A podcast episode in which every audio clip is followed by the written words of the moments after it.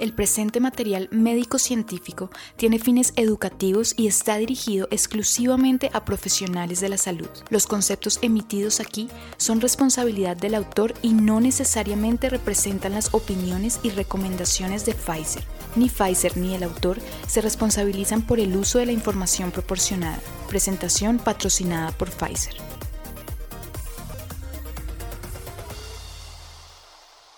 Muy buenos días, bienvenidos a Medical Club, un podcast lleno de herramientas, de tips, de consejos, todos a partir de evidencia para poner en práctica en atención primaria. Hoy tenemos un tema fascinante y tenemos un experto también increíble para tratarlo, el doctor José Manuel Santa Cruz. El doctor Santa Cruz es médico de la Universidad Javeriana, es especialista en psiquiatría general y psiquiatría enlace también de la Universidad Pontificia Javeriana. Realizó una maestría en Barcelona, en España, en psiquiatría psicogeriatría. Interesante y nos une con el tema que les vamos a presentar en la Universidad Autónoma de Barcelona, donde también trabajó en una institución, un hospital muy reconocido, el Hospital de San Pau eh, y la unidad polivalente en Barcelona del Norte. Eh, y también en el Centro de Salud de Adultos, CSMA, también en, en Barcelona. Desde su regreso a Colombia, la carrera del doctor Santa Cruz es bien interesante. Trabaja en el Hospital Universitario San Ignacio como director del Centro de Memoria y Cognición Intelectos, un impacto grande en, en una patología muy frecuente creo que a todos nos ha tocado ver, director del Instituto de Envejecimiento para, para la Pontificia Universidad Javeriana. También el doctor Santa Cruz es doctor, es PhD, doctorado en psiquiatría de la Universidad Autónoma de Barcelona y es candidato en formación a psicoanalista de la Sociedad Psicoanalítica Freudiana. Es past president de la Asociación Colombiana de Psiquiatría y miembro de la Asociación Colombiana de Gerontología y Geriatría. Óigame, doctor Santa Cruz, qué placer tenerlo acá. Regálenos un saludo a todos los que nos oyen en este momento, por favor. Hola, ¿qué tal Daniel? Muchas gracias, gracias por esa presentación. Eh, y bueno, un, saludo para todos los que nos escuchan y agradecer la oportunidad de tratar un tema tan interesante. Espero que podamos resolver algunas dudas que mejoren la práctica clínica de todos nosotros.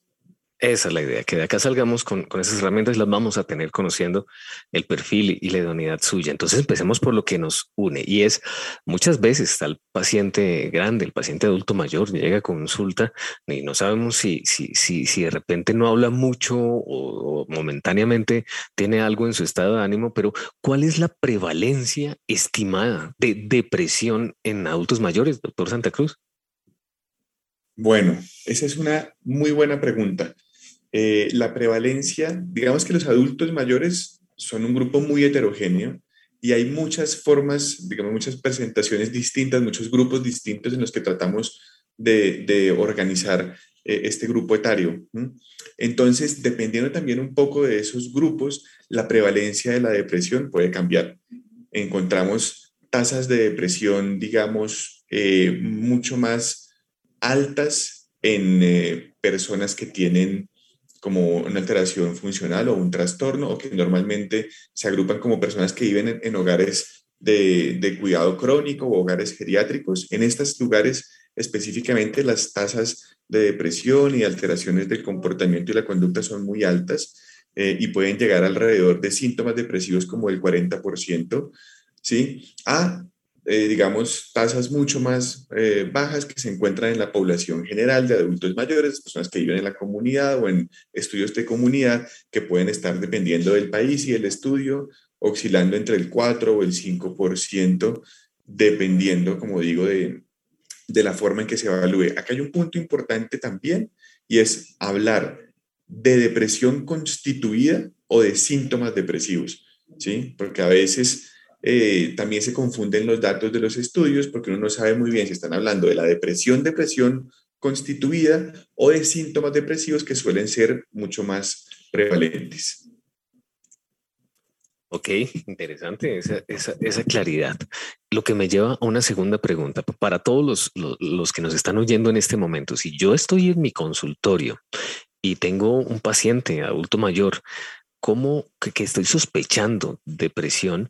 ¿Cómo realizo la evaluación de ese paciente? Perfecto. También, excelente pregunta, eh, porque cuando nos acercamos a la, a la entrevista y a la sospecha de la depresión en una persona mayor, es muy importante que nosotros tratemos de ser lo menos estigmatizantes posibles, porque Vivimos en una sociedad que estigmatiza mucho la vejez.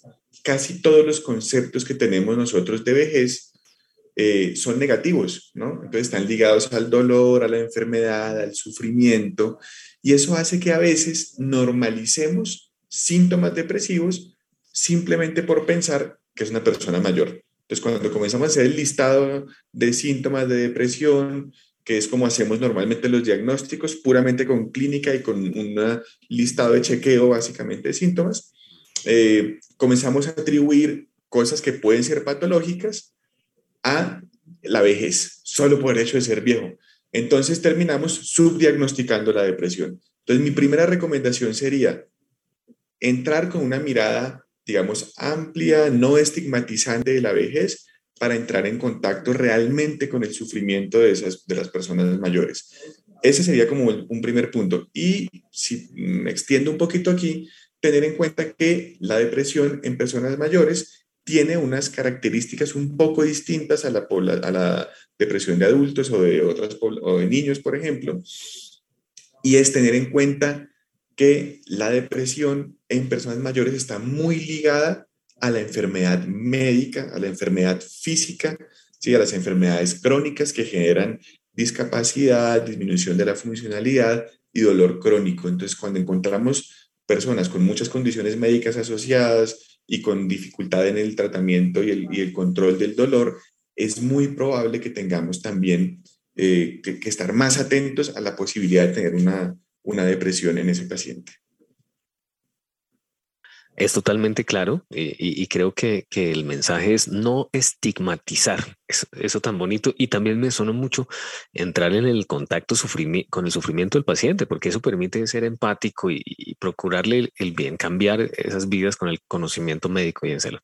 Eso me lleva a otra, a otra pregunta y, y es un término, un término que engloba, engloba varios procesos, los síntomas cognitivos, lenguaje, memoria, atención. ¿Qué relación tienen esos síntomas cognitivos para que todos nuestros profesionales de la salud estén muy pendientes en consulta con la depresión en adultos mayores, doctor Santa Cruz?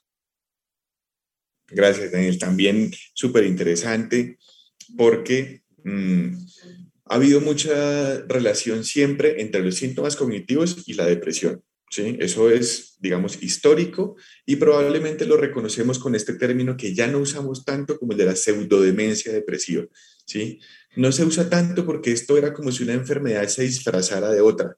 ¿Sí? Y eso no es así. La depresión en cualquier edad trae síntomas cognitivos. O sea, la depresión incluye dentro de la posibilidad de los síntomas que tenga los síntomas cognitivos.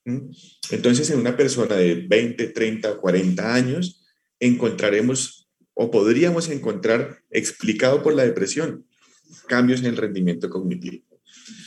Esto revierte una especial importancia en las personas mayores, porque aquí nos comenzamos a enfrentar a decir, bueno, esta depresión de este paciente tiene síntomas cognitivos y eso es lo que estoy viendo, o ¿será que lo que estoy viendo yo acá es otra enfermedad, una enfermedad neurodegenerativa, una enfermedad de Alzheimer, por ejemplo, que se está manifestando y estoy viendo cambios cognitivos por esa enfermedad?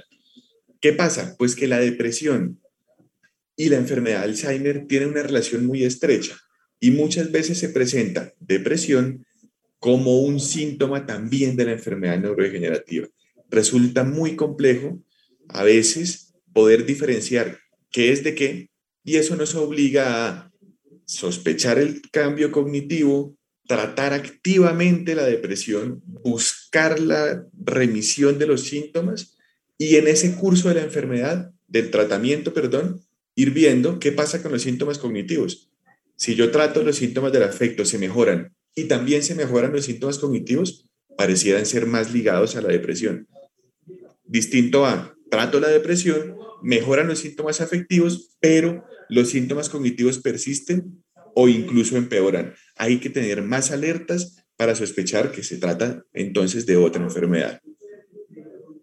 Hay que estar alerta, ya lo oyeron y, y conectémoslo con lo siguiente. Están, están nuestros médicos o profesionales de la salud allí en consulta y se preguntarán, en realidad la evaluación cognitiva, ya escuchándolo ahorita, la evaluación cognitiva debería formar parte siempre la evaluación de rutina de un adulto mayor, sí o no, y, y, cuéntenos un poquito cuál es la prueba de, de screening más utilizada para, para, detectar estas disfunciones cognitivas. Cognitivo, recordamos atención, memoria, lenguaje. Bueno, ¿qué dice usted, doctor Santa Cruz? Perfecto. Pues sí, resulta que los trastornos cognitivos, las demencias, eh, y dentro de esta como su, la enfermedad como más reconocida que es la enfermedad de Alzheimer, son enfermedades que son edad eh, dependientes, digámoslo así. A mayor edad, mayor riesgo de padecer la enfermedad de Alzheimer y terminan siendo, digamos, altamente prevalentes en la medida en que las personas son más mayores. Entonces nos obliga, como siempre, a hacer tamizajes de condiciones que son factibles en la población que estamos viendo. Entonces, en una persona mayor termina ganando mucho peso eh, el, trastorno cognitivo, lo que nos obliga, sí, necesariamente, a hacer tamizajes. Los tamizajes, pues como siempre, son eh, muchas pruebas eh, que unas tienen mayor sensibilidad, otras mayor especificidad, algunas hacen muy extensa, razón por la cual terminan siendo poco útiles en la atención de la consulta, u otras son demasiado cortas y tampoco terminan, sacrificando como, como sensibilidad de especificidad.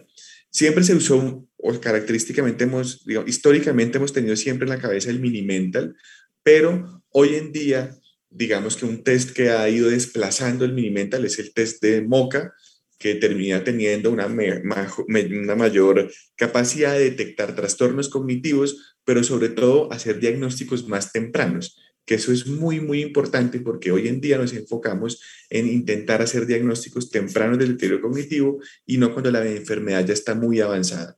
El test de MOCA es una muy buena opción, em, que es relativamente rápido de hacer, si uno ya lo tiene identificado y conocido, lo puede pasar más o menos rápido. Creo que tardará un, minuto más, si acaso, que, que, el mini mental.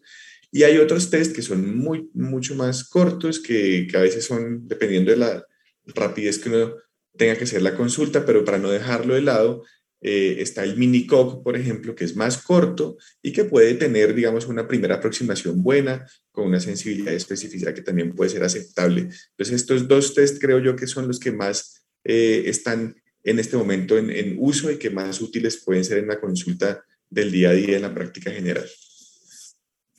Pues son dos test interesantes porque de repente la mayoría conocían el, el mini mental, pero no el test de Moca y, y, bueno, vale la pena explorar estos dos nuevos, nuevos test para algunos, ¿no? Que han venido ganando fuerza, como dice el doctor Santa Cruz. Vamos, vamos con una pregunta interesante y es eh, a nivel de, de, la salud pública, ¿cuál es la carga de la enfermedad, la carga que representa la depresión en adultos mayores para el sistema de salud? ¿Qué, qué opinaría de esto? Bueno, también eh, interesantísimo porque eh, la depresión es una enfermedad muy prevalente, ¿sí? Y es muy discapacitante. Entonces, tenemos una combinación, digamos, mm, difícil en este caso, y es que le da a muchas personas, ¿sí? Y genera un monto importante de discapacidad. Representa un porcentaje importante de la carga digamos, en, en mediciones como, por ejemplo, eh, años de vida saludables perdidos por, por discapacidad. La depresión, en términos globales, es la enfermedad más discapacitante en el mundo, ¿sí? Y eso, pues, no es ajeno a la población geriátrica. ¿Qué pasa en particular? ¿Sí? La depresión es una enfermedad prevalente en personas mayores, como estaba mencionando al comienzo de, de, de esta entrevista, y cada vez vamos a ver más personas mayores. Esto tiene que ver como con la inversión de la pirámide poblacional. ¿sí? Colombia es un país que envejece como prácticamente todo el mundo, pero envejece muy rápidamente. Estamos haciendo una transición hacia una, hacia una inversión de la pirámide, como decía, muy rápida.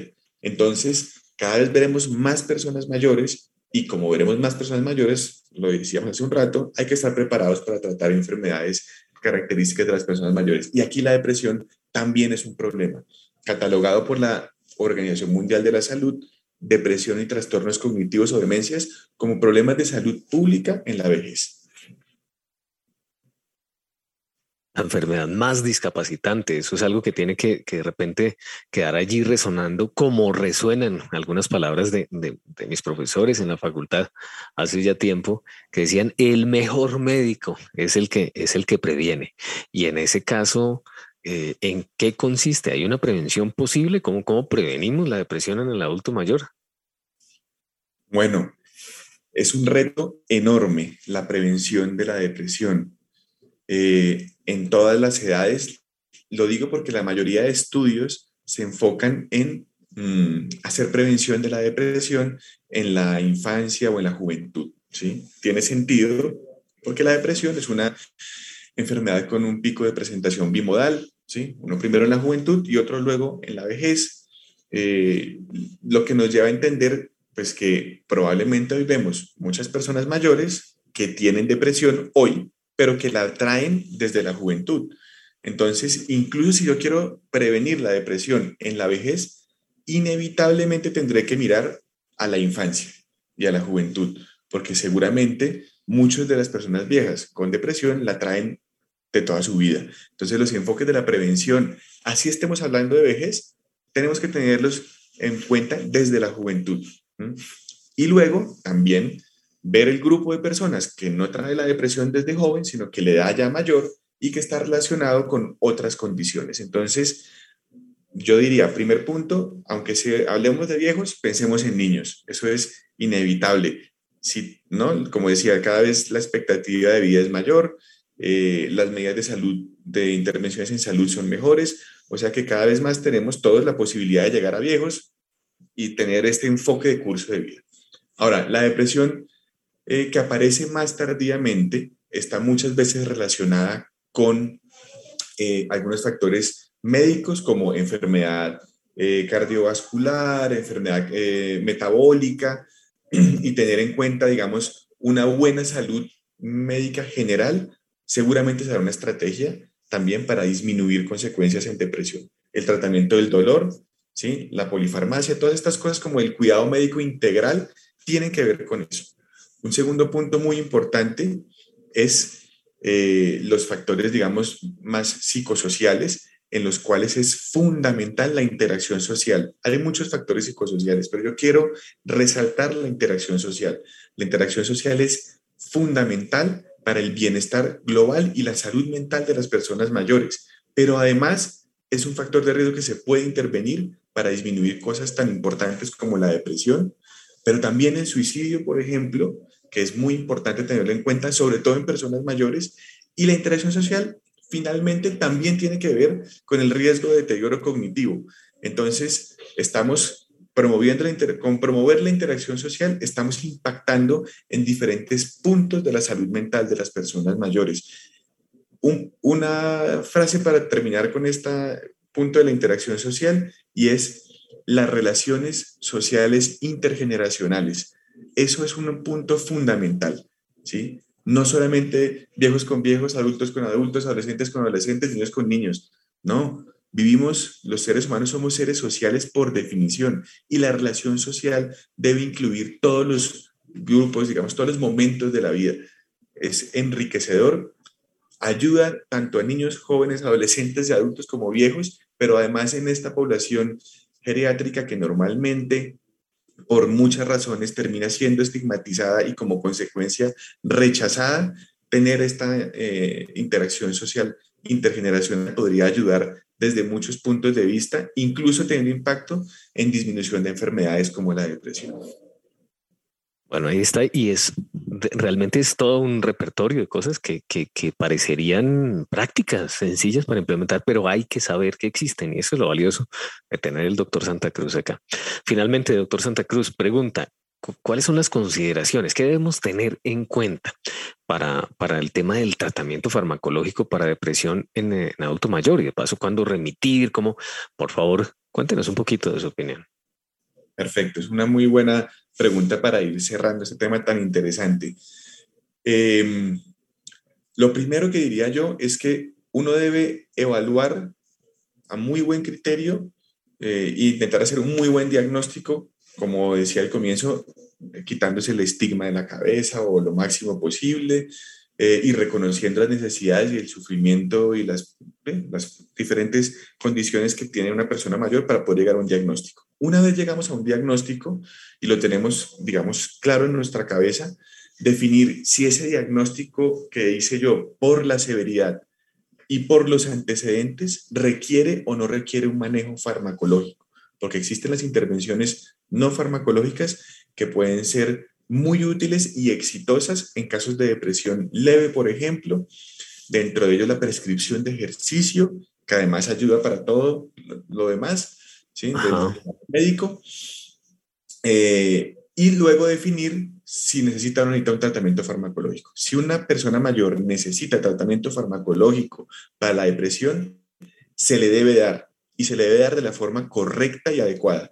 No decir si necesita, pero no le doy porque es muy mayor. Eso es estigma de la vejez. O decir si necesita, pero le voy a dar solo un poquitico porque de pronto le hace daño. Eso es estigmatización.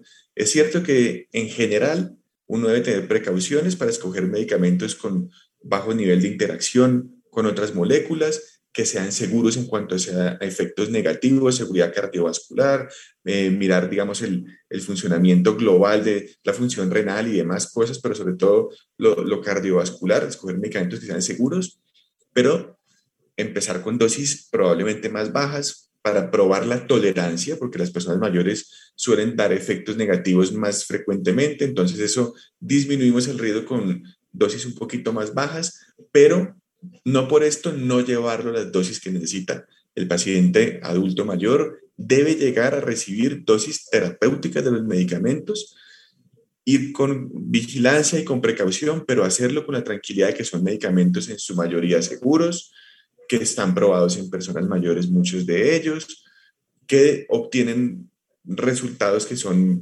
positivos y con una buena vigilancia y cuidado médico se puede tratar si yo no obtengo los resultados que espero en estas primeras fases, debo remitir al paciente a un especialista, pero no debo esperar exclusivamente que la persona eh, vaya al psiquiatra o al especialista para empezar el tratamiento, porque no somos tantos psiquiatras suficientes para cubrir esta necesidad y porque nuestros pacientes no pueden esperar tanto para llegar a la cita. Entonces, estas primeras fases de tratamiento se puede ir empezando uno con la prescripción y dependiendo de los resultados definir o no si lo va a derivar a un psiquiatra.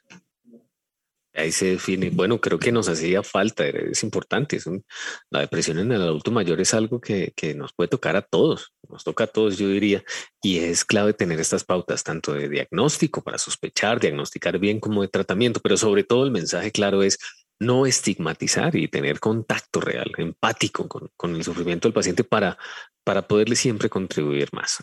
Con esto damos la despedida al doctor Santa Cruz y los invitamos al próximo episodio de Medical Club. Les habla Daniel Castro, médico, el conductor de este podcast con herramientas, con tips, todos partidos desde la evidencia y aplicables en la consulta en atención primaria. Un excelente día.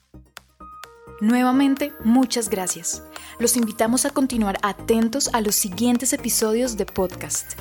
Adicionalmente, quiero contarles a todos los oyentes de este canal que tienen a su disposición una herramienta gratuita que puede complementar su práctica clínica diaria. Los invitamos a ingresar a YouTube en el canal Health Connect. Muchas gracias a todos por escucharnos y hasta la próxima.